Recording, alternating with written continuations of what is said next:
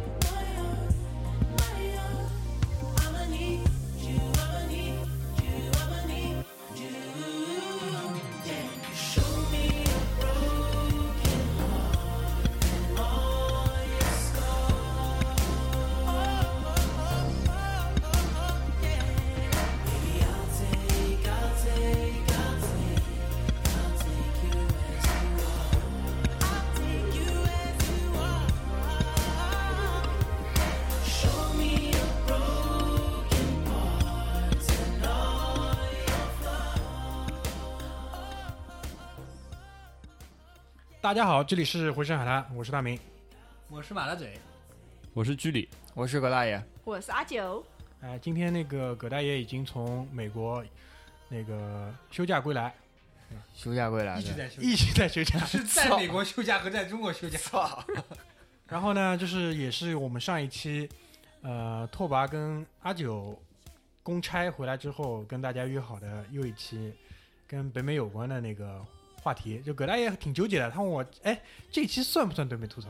就我我没明白这个问题的点在哪里。到底是北美呢，还是吐槽呢？没没没，对主要主要是这样啊，我这我这个人呢比较操蛋，就是说我在国内呢是他妈五毛，出了国呢变成美分，所以说 这种人最坏，你知道吗？这他妈，哪儿哪儿都有你。这哎，这不是那个什么嘛？那个叫什么？那个司马南吗？我操！呃那个开玩笑，我我只是跟大明在讨论，就是这个主题到底应该怎么定啊？因为北美吐槽以前是三个人一起，对吧？三个人一起喷，我们有过六个人，六个人什么时候六个人喷过？有有一啊，有一集，对对对，妈就是那个 九安娜还在的那个时候是吧？呃，不是不是，是在居里家，我记得有一次就是弄得有点上头了，哦，就是弄得有点上头，对对对，六个人一起喷，次搞了一次搞了两期那对对对，六个人一起喷啊。那么就是我一直都在纠结这个主题，但是这样呃，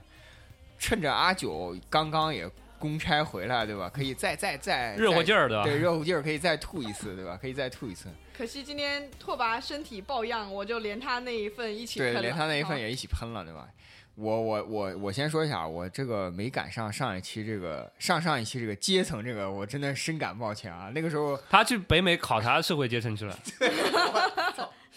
对吧对对，然后就非常非常的惋惜，所以说这这个我也是呃今天来一吐为快是吧？好久没录节目，好久没在现场录节目了。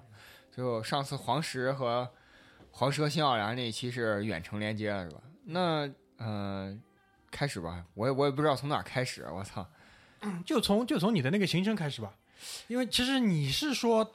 带有这种大量的东西要来回来跟我们讲，对吧？我们预期很高的。对我们预期是很高的，然后前面也看了看你的一些照片，觉得感觉非常不错，对吧？预期很高。那我我一开始想了个提纲是这样的，就从衣食住行这四个方面来讲吧。哦，首先跟大家定位一下，就是我是去做这个呃蜜月旅行吧，算是或者休假旅行。回来以后第一件事开单身证明了，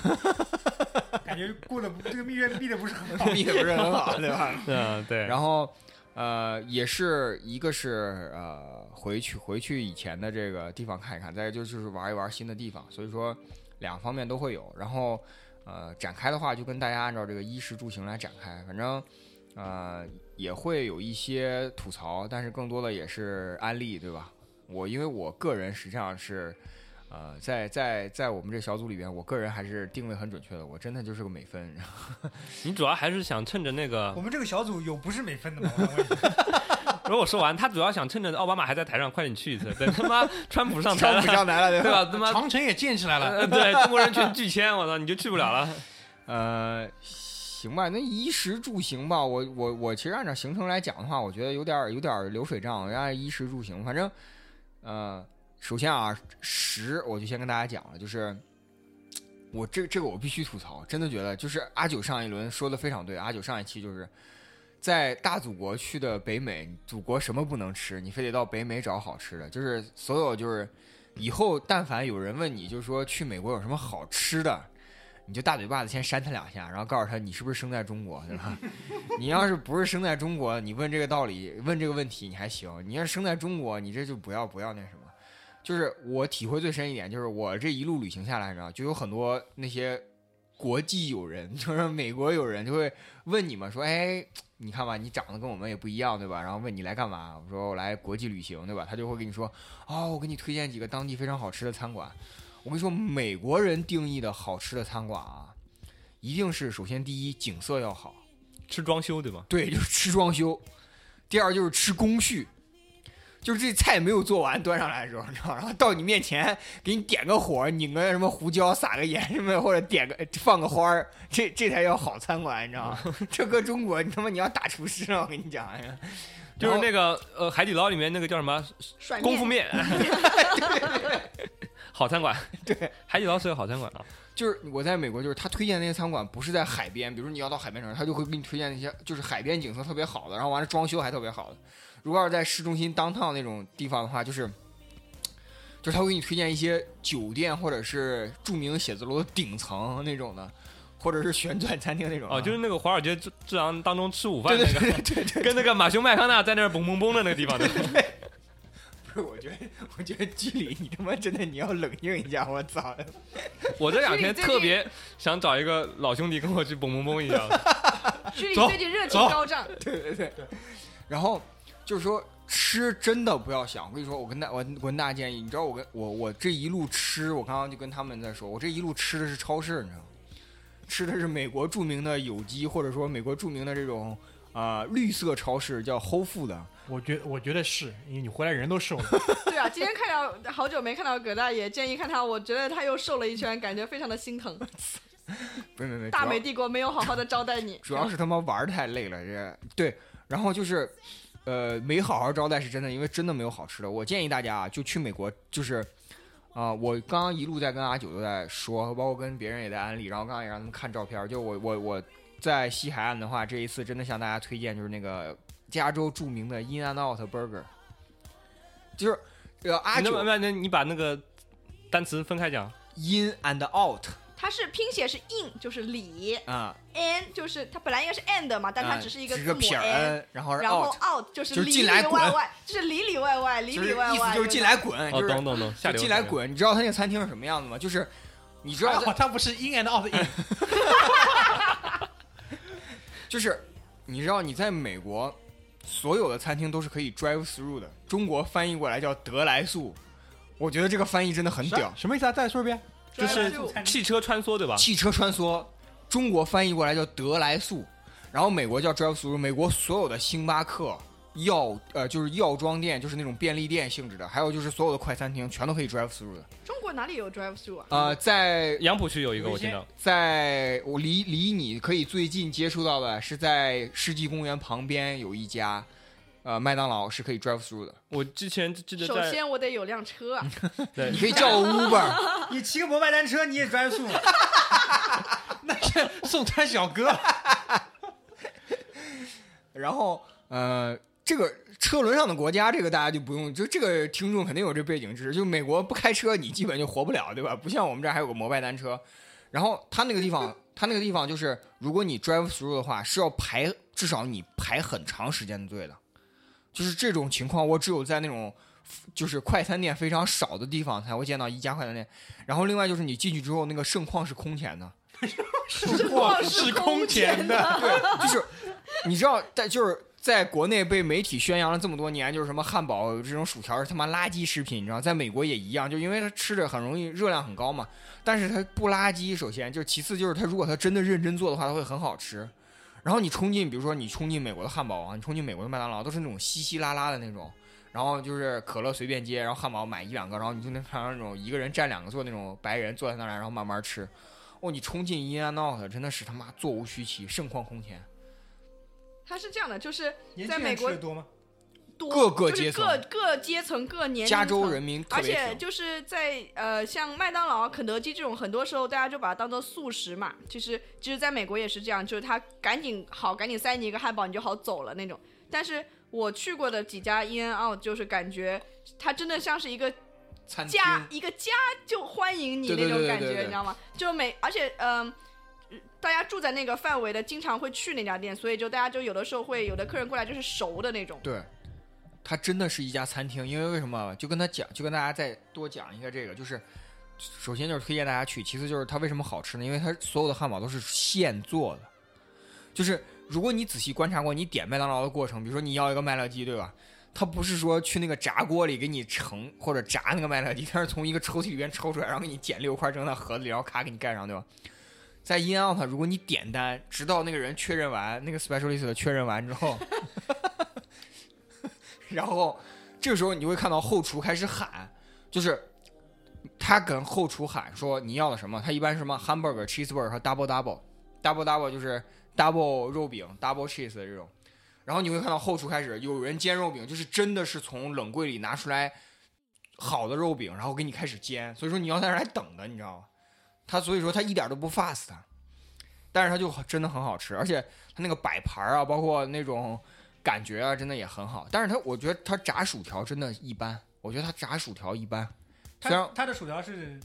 麦当劳、肯德基那种，还是说土豆土豆里面给它挖出来的？呃麦当劳、肯德基那种，呃麦当劳、肯德基那种，但是炸的比较细。但是量很多。对，就是薯条，我真的推荐大家就卡乐星，就是我吃过的所有 fast food 里面，卡乐星真的薯条最好吃。对，没错，对呃，就是汉堡王也行你知道，我有我我认识一个在东北部地区学 culinary，就是厨房学，就是什么厨艺的那种人，他就说，他说 fast food 里面就是卡乐星的那个薯条，真的能做到他们 culinary 那个水平的最 low 的级别，但是已经很不容易了。就是它外边真的能做到，它盛出锅来，然后它外边是很硬很硬。但是你稍微施加压力，它里边是粉状或者面状，捏一下就是那种，那种就是薯条最高、最最高级别的最 low 级。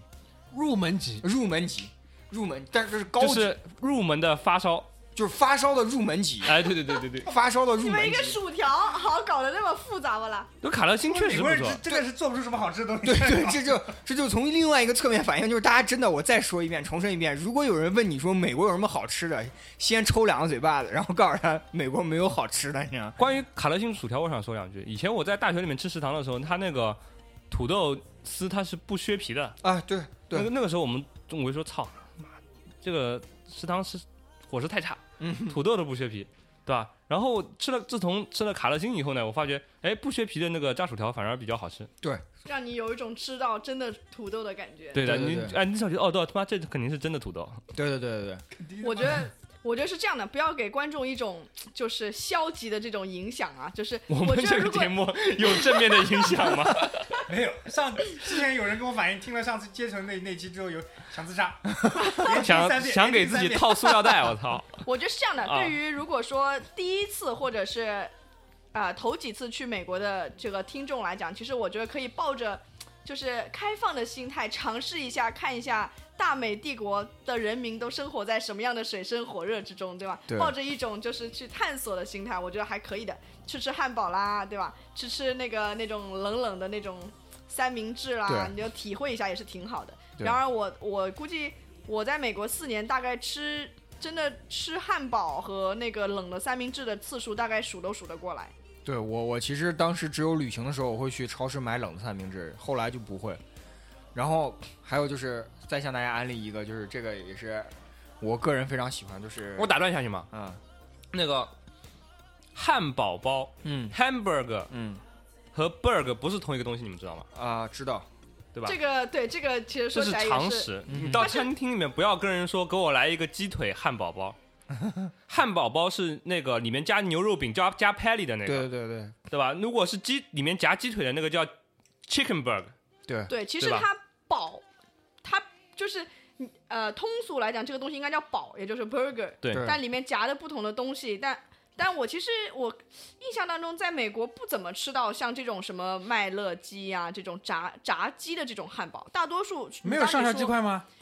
有上下鸡块真有，个不往上下汉堡里面加鸡块有，不往汉堡里面加，哎，我我我也问一下，我我我读大学的时候，我们那个外外国老师，丹佛的人，他跟我说他们的卖他们的肯德基里面是没有薯条卖的，不知道是真的假的。啊、薯条有的，没有，分区域的，肯德基里边薯条确实很少，肯德基不推薯条，肯德基推土豆泥，哦，肯德基推土豆泥。哦，说到土豆泥，在美国吃，我要向大家推荐另外一项非常非常垃圾，但你吃完之后，你这辈子不想再吃别的炸鸡 mac 的 and cheese 吗炸鸡品牌，是非常出名的美国路易斯安那顶级快餐等一下 Popeye 泡派，Popeye。我在那个马来西亚，不用去美国，对，吉隆坡机场。那个 K L I 什么 I 什么离二，我跟你说，离开 US soil，炸鸡绝对不是那个味儿。我女朋友，我女朋友，我我女朋友，我们俩在拉斯维加斯，你知道，我我我我在我毕临毕业的前一年，我环美旅行的时候，我发现只有在南部有和一些大城市的机场附近有，但后来我发现它现在正在往全国扩张，这个也是后后边一个话题，就是美国的经济正在变好。就 Popeye 真的，我女朋友第一次吃的时候，我就跟她说，我说我说你吃完这个炸鸡，你这辈子都不会忘，你知道吗？因为我在南方旅行的时候，结果我吃完这炸鸡之后，我顿顿都想吃这炸鸡。然后她说有那么神吗？然后我说我给你买一套，它是按照套来买的，就是它是 一一套 对它必须让你选，煎饼果子来一套。对 对对，它必须让你选 two piece、four piece 和呃 six piece。然后我给他买了一套之后，他吃完之后说：“哦，咱们旅行的下半程能不能全都吃这个？因为那个炸鸡真的很好吃。”我觉得什真的，我么它它是不至于。汁水还是怎么样的？就是你知道，你当你评价一个炸鸡，你还要咬它，比如说脆皮啊、汁水什么之类，你就太单一了，你知道吗？为什么？就是你嗯对，当那个炸鸡咬一口的时候，你就发现所有的层次都达到了发烧级的入门级的时候，你就懂那个什么是感觉了，你知道吗？所以说，我就觉得就是这两个快餐是我强烈大家推荐的，剩下的什么吃的这些之类，我跟真的觉得就我在吉隆坡吃的时候，也给我留下很深印象。对就是我是在那时候去巴厘岛，在吉隆坡转机，然后我去的时候转机的时候吃了一顿，回来的时候又去吃了一顿。反正吃的时候就感觉哦，哎操，就是，哎，这它这个鸡是不是不一样？然后回来的时候吃的时候就一边想一边吃，然后想哎，好像鸡和其他的工艺都不一样。不是，你是觉得它特别鲜，还是觉得它那个调料特别好？你看又来了，就 就是你难以就是好吃是吧？对无与伦比的好吃，就是吧？你你这样说你这样说你，们这种人的词汇太贫瘠，形容不出来就算了，还他妈跟我。你比如说你踢足球，你说那个呃，比如说西班牙队和中国队是不是门将不一样？这没意义，你知道吗？对对对对对，就是你知道你吃完你吃完啪啪爱，你再吃这肯德都不一样。对吃肯德基的炸鸡，你就会发现就是肯德基就属于中国队，啪啪爱就属于西班牙队。对，你说啊，是不是前锋特别好？对，但是也不一定是，就全因为这个，你知道吗？都不一样。对，然后呃，剩下的话就是呃，我个人也很喜欢的吃就是 Chipotle，当然这个你永远都念不对，到底是是 Chipotle 还是 Chipotle？Chipotle Chipotle 是吧？什么东西啊？就是墨西哥的 Mexican Grill，就我终于认 Mexican Grill，就是大明家附近也有这个，但是做的总是就是我是觉哎，得是不是上次我外卖点的那个？对对对对对，就是那个，但是我总觉得在中国做的不是特别正宗，呃，在上海有呃一家就是 K 十一。底下有一家，底下有一家，他们那个老板就是自己说是从呃美国的 Chipotle 偷师过来的，嗯，但是据我考察，其实感觉还是还是差会差了一点。就是推荐大家他们他们坚定的说自己是我的老板是以前在 Chipotle A 工作的，偷了秘方出来，但是我跟拓跋都是鉴定还好意思过，说就是是摇摇头是是连锁餐厅吗？是 Chipotle 是 Chipotle A 是连锁，但是 K 十一那家不是。吃的是什么呢？到底是墨西哥菜啊？没有墨西哥鸡肉卷的那个丰富版，就是你知道墨西哥鸡肉卷主要分两种，一种叫 burrito，一种叫 taco。哦哦，对我吃过 Taco 那种是薄饼吃过里面有 Taco 是那种饭的脆饼是一种脆饼我，吃过里面有米饭的那种。对，就是那种，就是那种，那种叫我吃的那个东 burrito。西我只能吃一半，那他妈东西太量太大。是这样子的。我每次都能吃一个，因为我特别馋那东西，而且我那个吃这，我在美国落地的时候，第一次就是在整个游玩过程中，我第一次吃，居然是稀里糊涂地走到亚马逊总部，然后跟一帮亚马逊的码农在一块儿吃，你知道吗你？怎么走进人家总部的？是这样的，你知道，我我跟我女朋友逛西雅图街区，对吧？逛着逛着特别累，然后就走，决定在一个地方歇一下，然后正好一抬头看见有一家 Chipotle，然后我们就进去坐那儿来。结果你会发现，我进去的时候大概是快到了晚饭点，然后你会发现各色穿着格子衬衫、背着双肩包，然后走进这家餐厅要一个 burrito，然后坐在那儿来，然后。你观察他们，你会觉得哦，这里可能跟计算机或者 IT 有关系。然后这个时候你会听他们讲说，哎，你那个注意啊，我说的是现实场景，就是你那个测试今天有结果吗？哦，没有，还要再等一段时间。就是你知道，在美国街头听见说，哎，你测试要等一段时间这种感觉。中文吗？对对对，这真的是中文，你知道吗？然后我就说，我说，然后我立刻拿出来手机 Google Map 一下，发现哦，那地方真的是亚马逊的总部，你知道吗？还真的是这样，因为马亚马逊它在这个美国的几个科技企业里面属于收入比较。低的那种对对对，一家。它压榨比较厉害就是害，那个嗯，归就是高科技企业里面的沃尔玛，对高然后而且他们那个嗯里面收入比较低嘛，可能那个那些码农生活也就比较枯燥一点，然后晚上也没有约会，就 Chipotle 里面 呃，我觉得其实还有一个原因就是可能。可能啊，大家说起来园区啊，就大家会觉得好像是一片地或者是圈起来的一个地方啊。但实际上，亚马逊的园区特别的有特点，就是他最开始租的那几栋楼，他把它买下来，然后后来他又扩建了那几栋楼，但是这些楼都分散在了一些，分散在了一个固定大概几个街区的区域里边。所以说你会发现，亚马逊的街区里边有什么修自行车的，有加油站，然后有不像什么硅谷那种，就是我成片圈一个地方。然后大家在这儿建，所以说就是你很容易走走进去。他我之所以走错，是因为那个我本来要穿过一个公园，但那个公园中间被截断了，然后我就要从中间那个截断的地方往反方向走，结果我就走到那个园区。但实际上我穿过那个公园的话，就不会遇见那个街区，不会遇见它的总部了。然后吃的话，就是整个一路上没有什么特别觉得。呃，在美国就那种发现新大陆那种感觉一样，所以说食衣食住行食，大家可以基本上放心。在北美大陆，你除非吃到一些特别有特色的，就比如说我我有一个同学去什么呃那种啊、什么天空餐厅，就是有一个特别出名，就是那种吃环境的，对对对对吃环境的，反正在美国基本上都是吃环境的。然后呃食差不多了，然后呃行，反正呃比较大的篇章，要不然先进首歌，回来先进首歌再说，好吧？呃，我可以先问个问题嘛，啊就是你这一路，包括你，吃还是很纠结。来来来来来，就是你这一路，包括你原来在美国的时候，你觉得吃过最难吃的东西是什么？嗯，我觉得就是那种什么冷的三明治啊什么之类的吧。我印象中最让我最颠覆我世界观的啊那个叫 mac and cheese，Mac and cheese，就是它是就是一碗芝士，软的，然后里面是有点像那种蝴蝶面的那种感觉，然后整个一勺勺起来是那种呃还拉丝的那种。是不是还要在那个烤一烤的？呃，可以烤，一下可以不，烤，焗一下。可以可以焗一下，然后你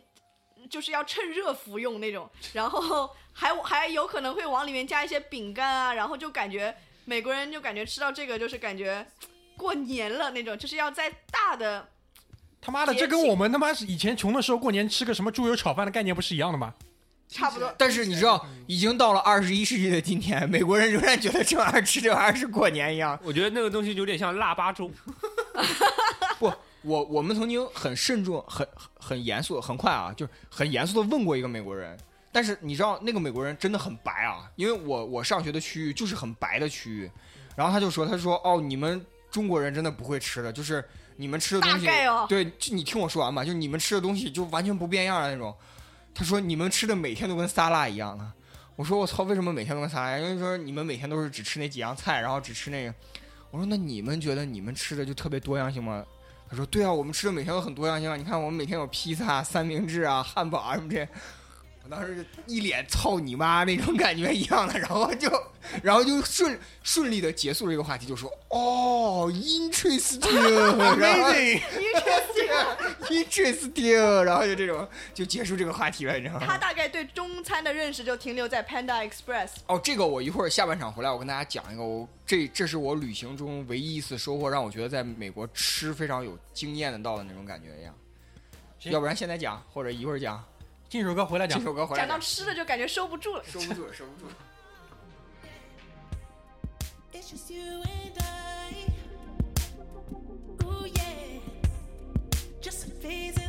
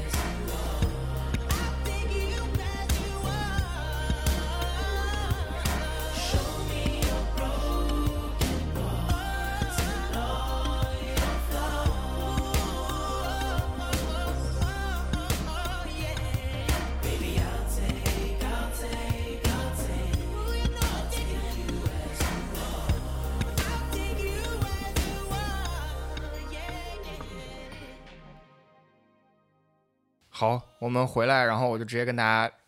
解解答一下这个，解答一下这个，呃，我刚刚留下来的那个问题，就是我在美国 这一次唯一一次吃到有惊喜的是一个，大家可以在 Yelp 上搜到一个叫 S A A P 的泰国餐厅，它是在一个深山荒野里边的，呃，在 Vermont 福蒙特这个州深山荒野里边的一家泰国餐厅。这家泰国餐厅牛逼到就是。啊、老板是呃厨师学校的校长，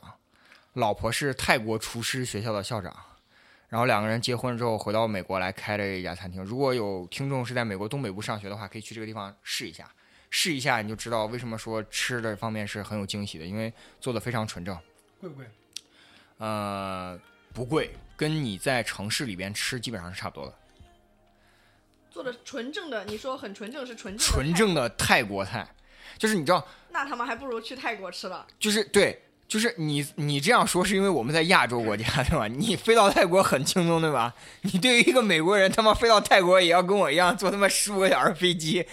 他他下飞机第一件事情想的是吃个 burger，你知道吗？为了吃值得呀。已经想已经想家了，下了飞机。嗯，那那既然说到坐飞机，就聊一下就是这个行，就是衣食住行行，我们来聊一下，就是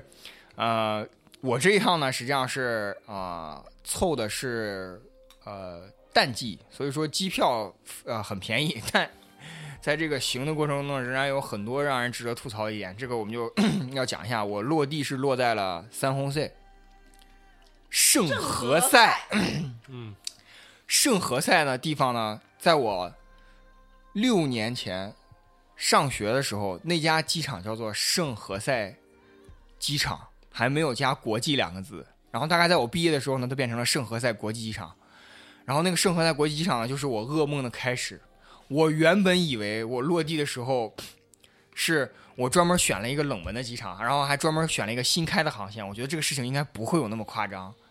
结果你知道，就第一件事情就是你在中国机场登机的时候，首先我们那个飞机上啊，我们那飞机大概能坐三百多个人，大概有两百个人是旅行团，就是各色各样的旅行团，讲着统一的话，上海话。就就是你会看到一件奇特的景象，就是大家已经在飞机快要落地的时，就我不知道是飞机那个时候飞到什么时候，大概在半程的时候，大家已经开始跟导游有所争执，因为大家相互团交流完之后，已经透出来团的价格了，你知道吗？就是大家跟导游已经开始有所争执。当然你在飞机上有不可能动粗，对吧？然后落了地之后，就是另外一副恐怖的景象，就是你知道它圣何塞国际机场是我落地落的最痛苦的机场是什么？我入关整整入了一个小时，还要多。要的。你知道知道你你入关入一个小时多，这种你要在一个大的机场你是可以理解的，对吧？你在一个那么小的机场，然后还入关入一个小时，这个事情让我非常崩溃。但问题就是我后来发现，就是他入关，我我从那个飞机上下来，然后那个走到那个快要入关的地方，我发现偌大的偌大的一个所谓的国际机场只有四个海关口，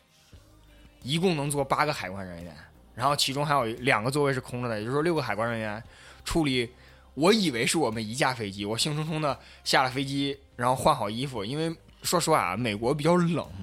就是美国即使在加州那样阳光下，美国仍然很冷。然后换好衣服之后排队，结果你知道，我们同时落地的有四架国际航班，全都要入关。一瞬间，那个小小的海关大厅就排满了人，一直排到了飞机，就是那个舷梯口，就是人的队伍要穿过大厅，然后走一个很长的通道，然后一直排到那个舷梯口，然后一点一点一点一点一点入关。这个事情真的让我非常非常崩溃，而且你知道，我们飞机一共在航站楼外边停了二十分钟，原因不是什么原因，原因是因为海关人员还不，原因是因为海关人员没有没有上班，所以我们不能开门，我们还属于 U.S. soil 的外边，你知道吗？就是他一定要等海关人员上班，然后告诉你说你飞机可以开门了，然后我们飞机才能开门，就这样了，你知道吗？所以说深夜深夜来的时候怎么办呢？巧就巧在圣何塞国际机场，一共就四一从跨洲际航线一共就四班，都在上午落，哼它是规划好的。对，它是规划好的。节省人力。对，节省人力。然后就是呃，这一点就说到，就是美国节省人力到了令人发指的程度，就是你你所有能看到的，就是叫 officer 的人，就是所有穿制服的人，都是可以，你可以理解成中国的这种正常的工作人员，他是跟你大概你可以预见到，比如说三四十岁、四五十岁那种人，就是剩下的所有服务人员，就是我看到所有服务人员基本上都是六七十岁的奶奶级别的，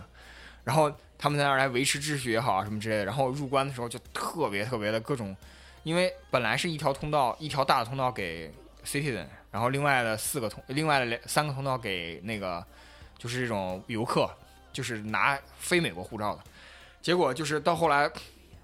USCT 的那那条呢，完全没有人排，因为很少有人就是回来嘛。然后干脆就是，呃，他那个维持秩序的那三个大妈在一块儿商量了很久，就纠结了很久，然后干脆就说你们都过来，就是让我们分流一部分人去到 USCT 的那边，然后，呃，就是这样还加快了一点速度，但就那样仍然等了很长很长时间，所以说非常非常无奈。这时候你知道 USCT 的能好了吧？对，这时候就知道 USCT 的好。我还记得有一个非常，嗯、就是很让我印象深刻的一个一个记忆啊，就是去到美国的时候发现，哎，US Citizen 或者是绿卡那边就基本上没什么人，然后他们甚至可以有那种自助通关，就凑凑凑一下就没了。对，对然后我们就在这边傻傻的拿着护照，然后傻傻的在那里排着队，蛇形滋滋滋这样排。然后后来想着，啊，没关系，我也有祖国，对吧？等回到中国就好了。发现结果浦东机场一下来，对然后中国人这边也得排队。中国人这边比外国人那边更多人多，靠！当时我就崩溃了。哦，现在到底哪里浦东机属于我？现在浦东机场可以自主通关的，对，有，但是是要有那个芯片的新的护照。就是要新的电子护照的，叫我还是新的电子护我还是老照。的护照，所以对我也是老的护照。而且问题是有很多不知道为什么他们自己拿的是电子护照，但是强行还是要人人肉他妈的，不懂怎么弄呀？这就是感觉好像人检一检会好像哦安全一点。你这个去过工商银行吧？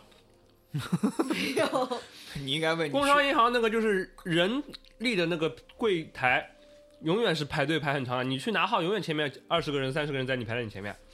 这这这这二十多个人里面，百分之七十以上的都是那种可以在 ATM 机上解决的问题。对。然后有一段时间，就是工商银行那个专门派一个人站在那边教老人使用 ATM 机。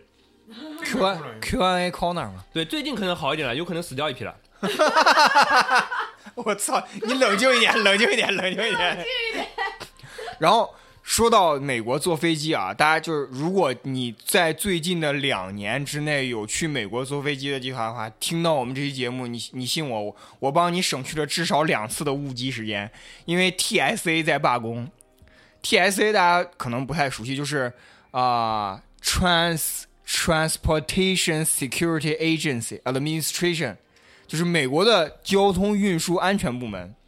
他们在罢工，他们罢工到什么牛逼的程度？就是大家知道，去美国安检你是要脱鞋、脱外套、口袋掏空、腰带摘下来、手表什么放到，然后你要自己一个一个拿格子然后排过去的。这种盛况空前，我用四个字形容，就 是盛况空前。况是空前的就。是对，你会看到所有的人在机场第一件事情脱衣服，就有人解皮带，你千万不要紧张啊！就有人解皮带，你千万不要紧张。你是我甚至见过有有一个就是西装革履的，穿着那种美国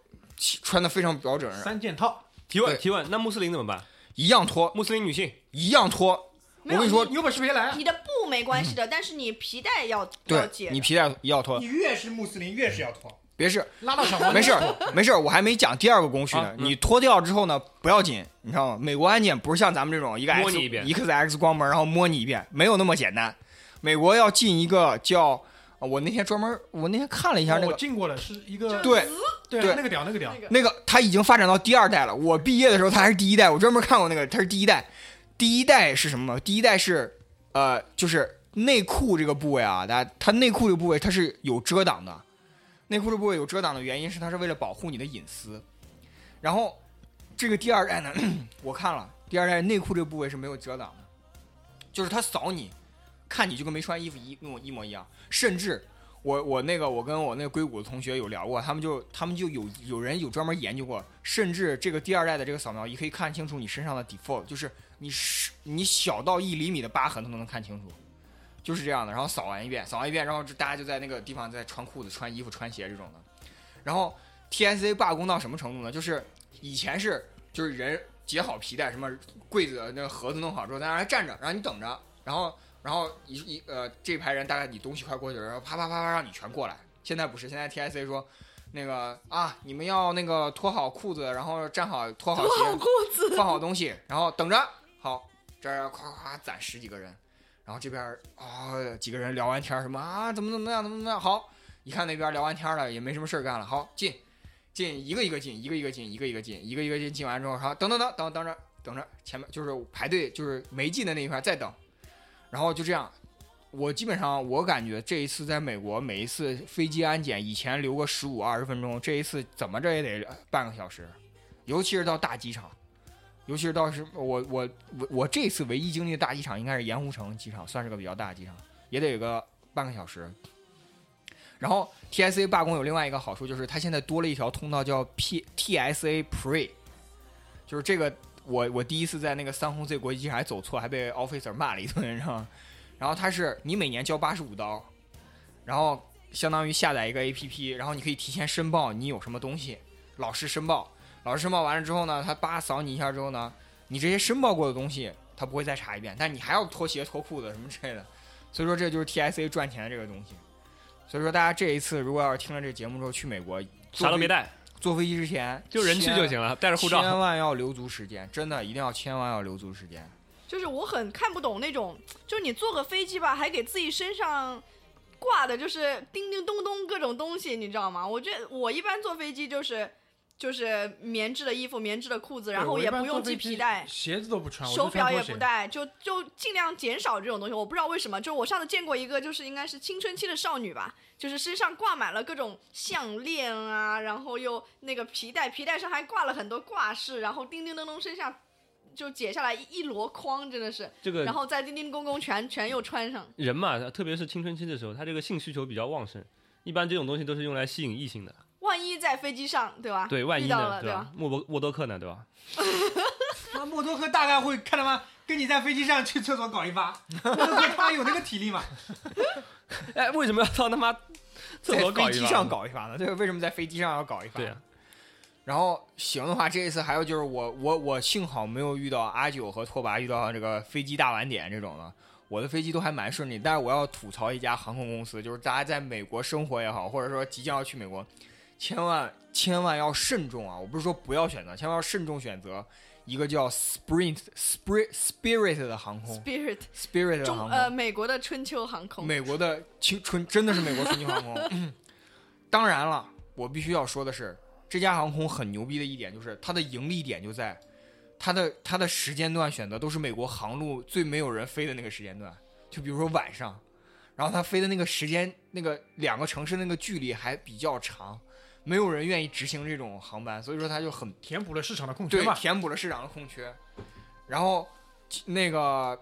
我推荐大家坐阿拉斯加航空，如果你在西北部玩的话，因为我我比较喜欢阿拉斯加航空一点就是它，我不知道大家有没有对美国航空有没有印象，就是大家知道美国服务最好的航空以前是什么大的航空公司啊？现在基本上是一些小的，比如说 JetBlue 捷蓝，还有就是 Southwest，呃 Southwest 西南航空西南航空。然后现在这家阿拉斯加航空逐渐变得特别的注重服务，就是它它的座椅不是最舒服的，它的它也没有餐食，但是它的服务非常非常的好，就是它的那种人性化的关怀比较好，所以说就让你觉得坐飞机不是一件特别折磨的事情。你有性需求给你发个自慰棒，那倒不至于，怎么回事？冷静，叮叮当当的人，哎，你看出来了，小姐，你有性需求吧？冷静一点。然后还行，还有什么租车？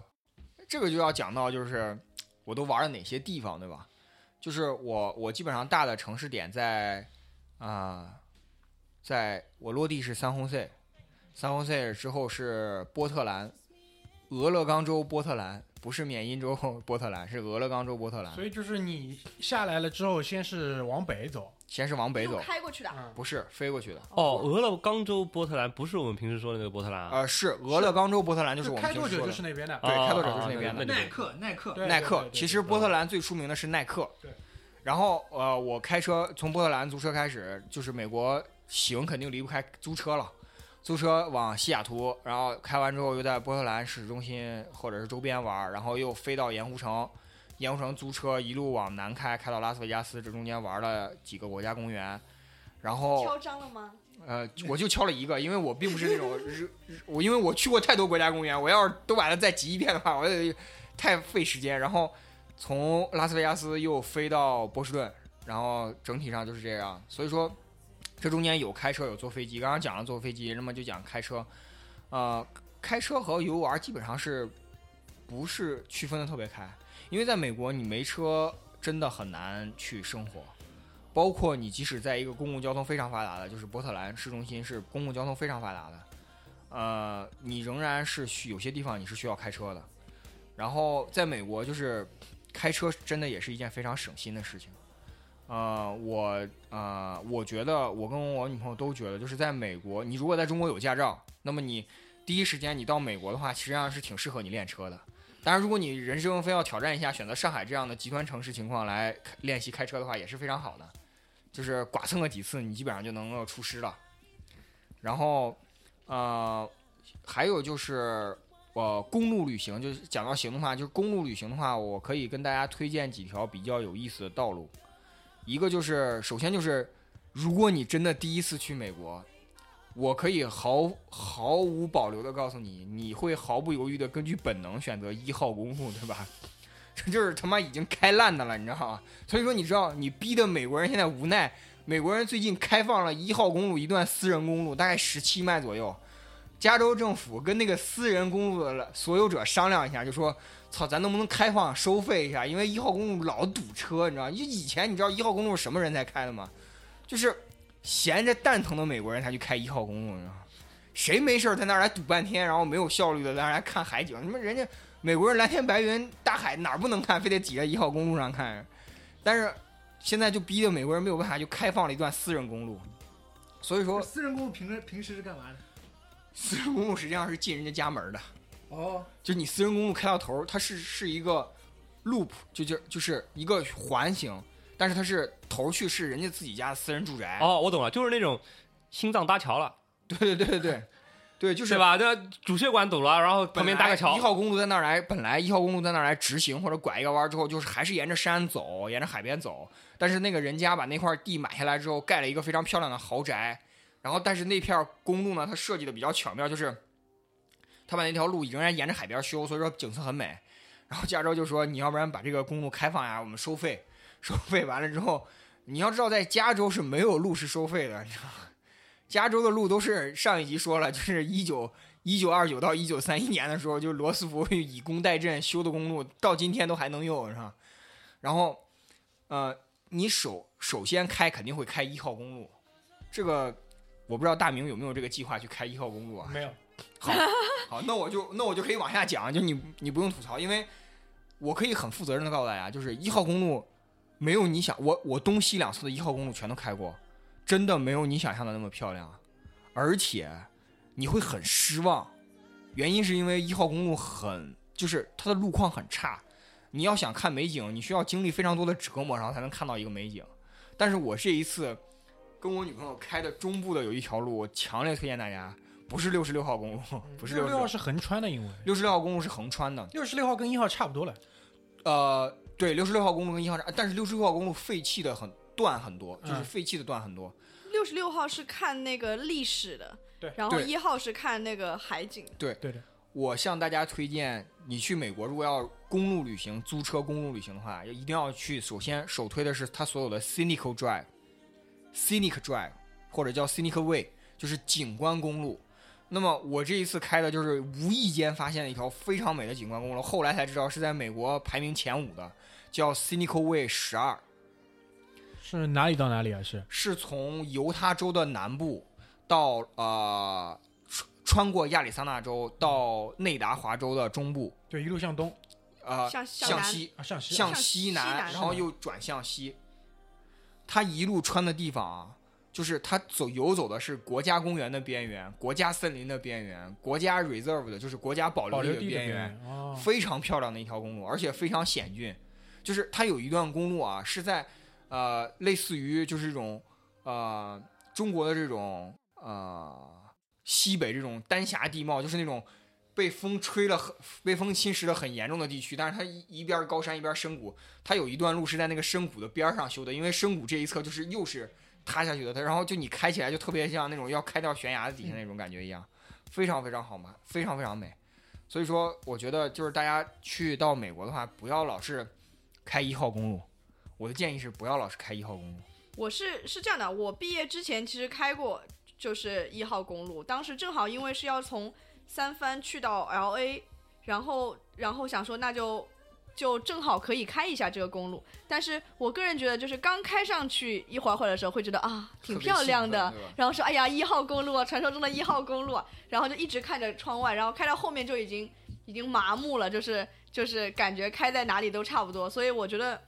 其实可以建议，如果想要看一号公路的话，可以从三藩出发，开一点点，开个大概十几 mile 那种，看一下欣赏一下就好回来了，好吧？或者从 L A 出发，开一点点出去欣赏一下就好回来了，就不需要开整段。我我如如果你真的要去开啊，我推荐大家怎么走啊？就是你从你从其实从三番开出去的话，比较好看的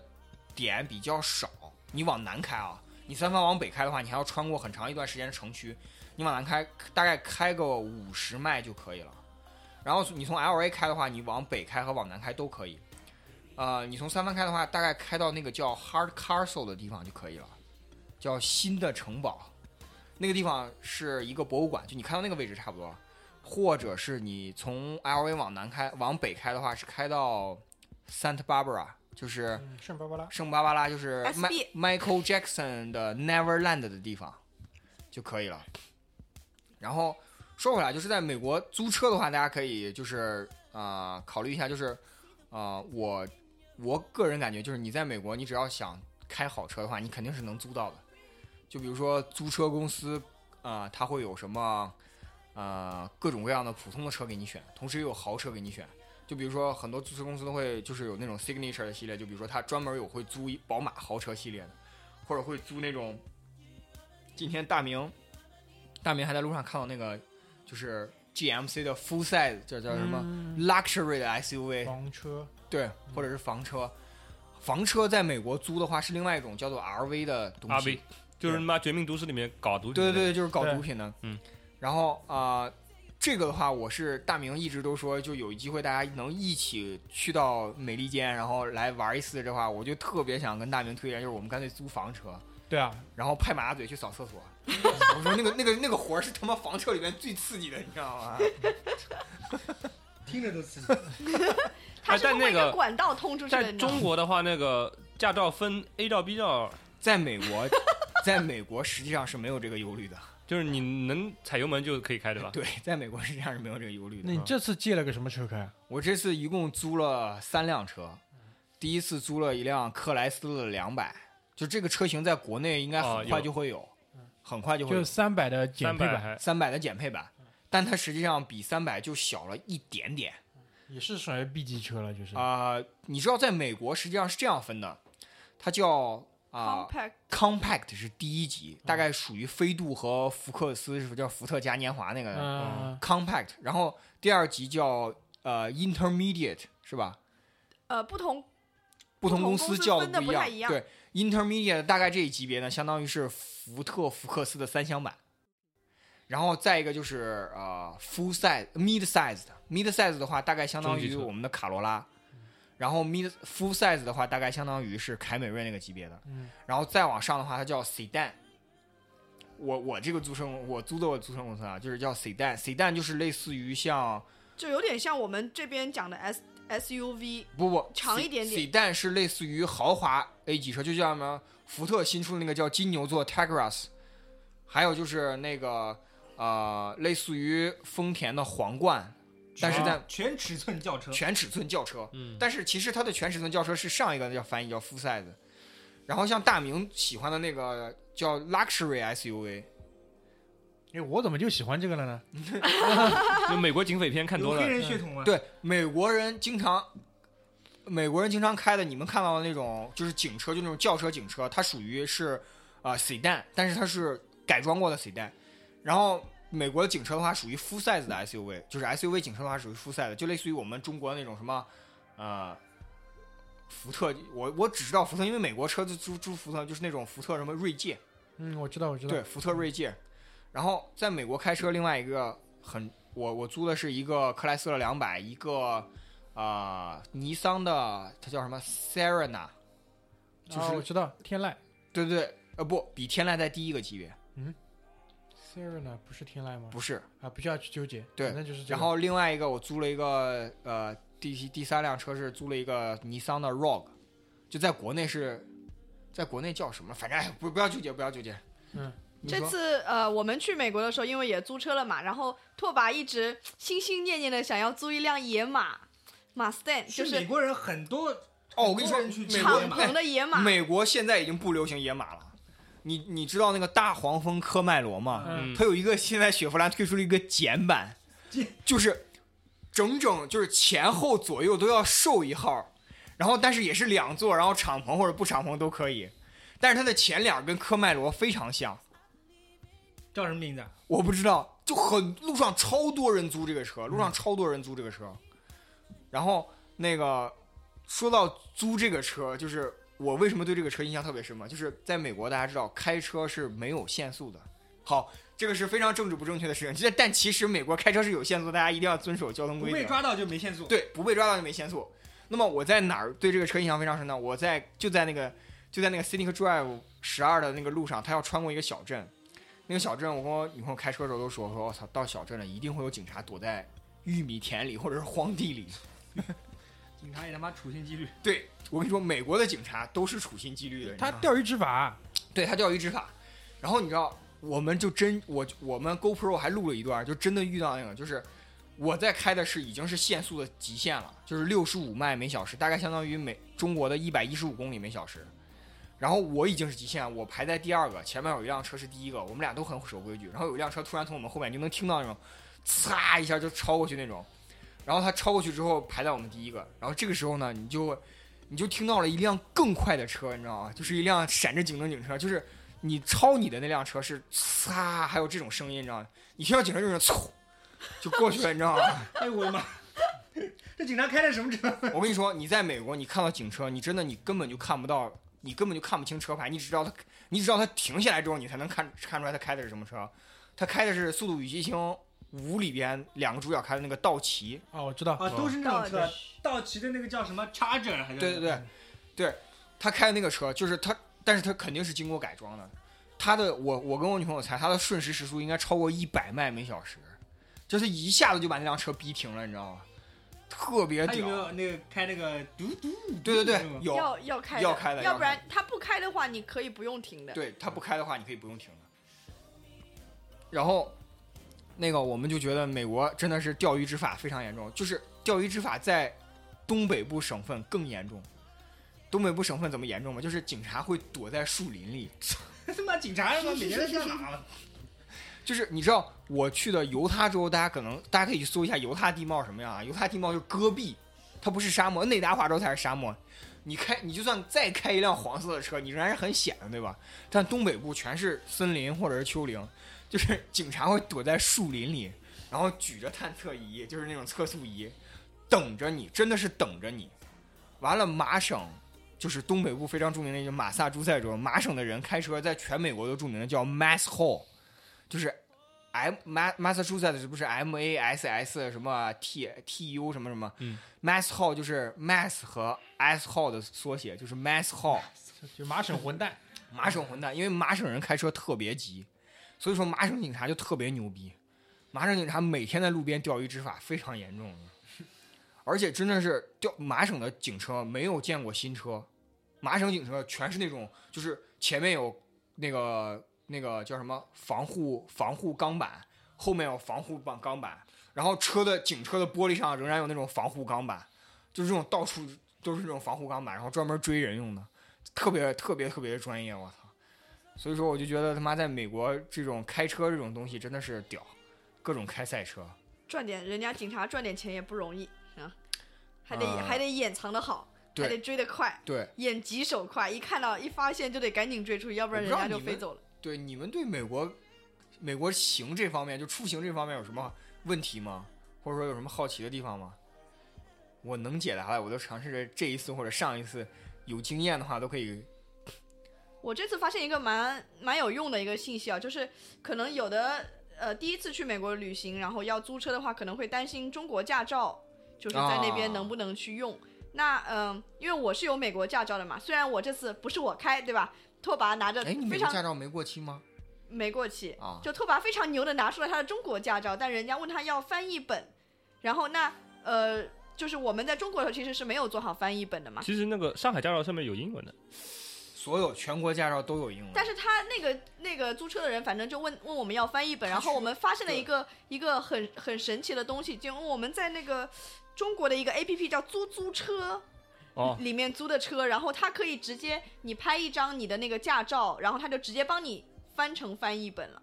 就这个这个还蛮好用的，好像哦。我记得好像是携程旗下的还是谁家旗下的有一个专门就是呃跨国租车的这样的一个 A P P，还蛮好啊、有吧用的。淘宝上现在也有帮你租车的。然后那还蛮好的。对，就是呃，驾照这个事情是这样的，就是因为呃，美国现在管的严了，就是西部大家可以放心，西部任何时候都允许你用中国驾照租车，因为啊、如果不允许你用中国驾照租车的话，基本上那个加州就是硅谷要瘫痪一半，就是 就是很有可能你的谷歌网页打开是不能访问的，因为。管那个网页的程序员的那个 team 好像因为有一半的人租车没有租到，所以说没有办法开车，你知道吗？然后东北部现在抓的越来越严，东北部是不承认中国驾照的。我指的东北部就是大家可以去搜叫 New England 的地区，新英格兰地区，新英格兰地区是自始至终都不承认中国驾照。之前是抓的不严，现在是抓的越来越严。而且我据我在新英格兰地区仍然生活的同学说，就是现在以前抓着你是给你 warning。就是给你警告，或者让你上法庭去 argue 一下，就说啊，我真的是我急啊！我不知急呀、我不知道啊。现在会警察会直接判，就是跟法庭说你是 felony，就是你是重罪。对，因为他可以留在美国了吧？呃，对，理论上是关完之后驱逐出境，对，对有可能你要留在这种地方干嘛？你活着出来吗？你驱逐出境，对吧？或者是进去捡肥皂也行，对吧？然后呃，这个就是跟大家提醒一下。当然，租车的话也有一些小技巧，就比如说你尽可能的在机场提车会比较方便一些，因为机场实际上是做生意，它不像有些地方它会卡的你比较严。而且机场车的选择会比较多一点。对哎，我就对那个什么美国那个公路，就是景观公路有点那个好奇，就是说它所谓景观公路，就是说它沿着这个公路，它一路都有景色，还是说它这个公路上面有不同的景点，你要可以呃从走走这条路可以就是说到某些你想要去的景点去？就是就是说他在设计这条公路的时候，比如说比本来可以直直的开，对吧？但是因为前面有个保留地，那边有个什么，他故意往那边绕一下，就是先有的促再有的进旅。游业的一个这么一个政策。哦，啊、就是你你问那个问题，我我说一下，就是它是两者都有的，它是既可以去景点，也有路上也有很美的景色，哦，而且它设计的时候没有考虑那么多，是因为路修到这儿来，发现这地方特别美，所以他给他叫上后来派人来这儿来建立了这块地方，你知道？因为就是我我我开的这一路就是呃有很多地方你可以明显看到，就是它最开始它叫 explore，就是它是开拓者开拓到这个地方，但是这个开拓者没有能力，就比如说再往前走更远，再往前走更远，所以说他就他就在这个地方安营扎寨，然后直到有人有能力开始往这儿来运送补给什么这，他们把这儿来修好，他们把这儿来筑好之后，他们再往前走，然后就是他们这种往前开拓的话，就是他随机的，他不知道那个地方漂亮不漂亮啊什么之类的，所以说就是这个景观公路的话，它是两者都有的，对，呃，要不然对啊，因为那个时间也差不多了吧，我们先结一期，然后紧接着开始录那个下半集，好吧？下半集葛大爷的行程其实才刚刚开始呢，啊，对吧？好，拉斯维加斯都还没讲到呢。操，对不对我就我要吐槽拉斯维加斯，我跟你讲，咱们下一集一开始就吐槽拉斯维加斯，好吧？好，谢谢。好那这一集就先到这边，拜拜。嗯拜拜。拜拜。